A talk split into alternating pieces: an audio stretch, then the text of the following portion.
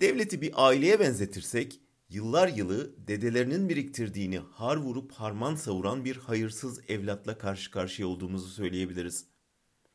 Ebeveynlerinin tüm birikimini yedikten, arsaydı, binaydı ne varsa eşe dosta yedirdikten sonra beş kuruşu kalmadığını fark eden evlat bir sürü de borca girdi ve sonunda evin dip köşesini karıştırıp ana babasının son kefen parasına göz dikti. Hükümetin Merkez Bankası'nda dar günler için tutulan ihtiyat akçesine göz dikmesi ancak bu örnekle açıklanabilir. Bu tam bir iflas fotoğrafıdır. Habertürk'e göre kasada bu işe ayrılan 41 milyar liranın 21'i geçen hafta hazineye devredilmiş.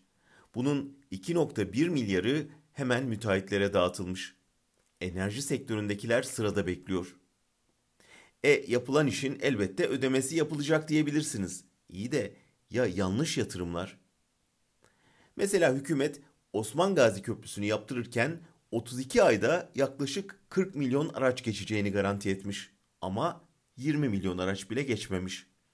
Aradaki farktan kamuya 4 milyar liralık yük binmiş. Yavuz Sultan Selim Köprüsü de aynı. 30 ayda 125 milyon araç geçişi garanti edilmiş, 37 milyon geçmiş. Yaklaşık 3 milyar da oradan binmiş. Yani iki köprüdeki yanlış hesap yüzünden şirketlere 2,5 yılda 7 milyar liraya yakın para ödenmiş. İstanbul havaalanında da öyle oldu. 5 yandaş şirkete büyük hazine garantileri sağlandı. Projeyi kendi kaynaklarıyla değil, kamu kredileriyle tamamladılar. Beklenen yolcu gelmeyince şimdi borçları birbirine devrederek çekiliyorlar. O yük de kamuya kalacak belli ki. Ulaştırma Denizcilik Haberleşme Bakanı Ahmet Aslan'a bunu soruyorlar. Siz yap işlet devletin ruhunu anlamamışsınız diyor. Oysa çok iyi anladık biz o ruhu. Geçmediğimiz köprünün, uçmadığımız uçağın parasını biz ödüyoruz. Sırf sizin yandaş müteahhitler bizim kefen parasıyla karına kar katsın diye.